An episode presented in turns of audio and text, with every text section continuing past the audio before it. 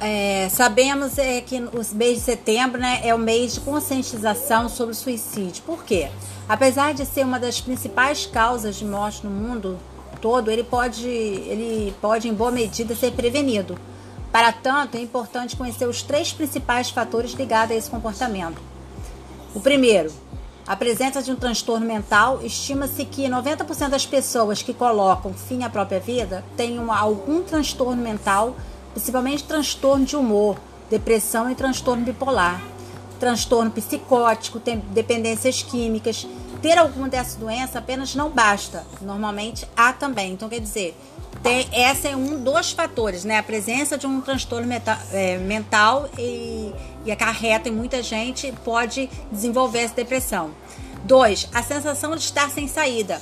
O gatilho, usualmente, é uma crise grave, um dilema pessoal muito importante, uma situação para a qual não se vê saída.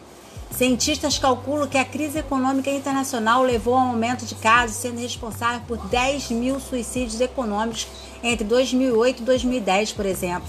Mas ainda assim é difícil que a pessoa se mate sem ter. Terceiro, acesso a meios letais. Diante do desespero da situação com o qual não se consegue lidar por conta de um transtorno mental, atos extremos acontecem. Se for fácil ter acesso a formas eficazes de morrer, a chance de um suicídio é maior. Trabalhar armado, ter arma em casa, não ter rede de proteção nas janelas, lidar com venenos ou drogas, são todos fatores que tomam um ato que talvez fosse impossível numa atitude fatal.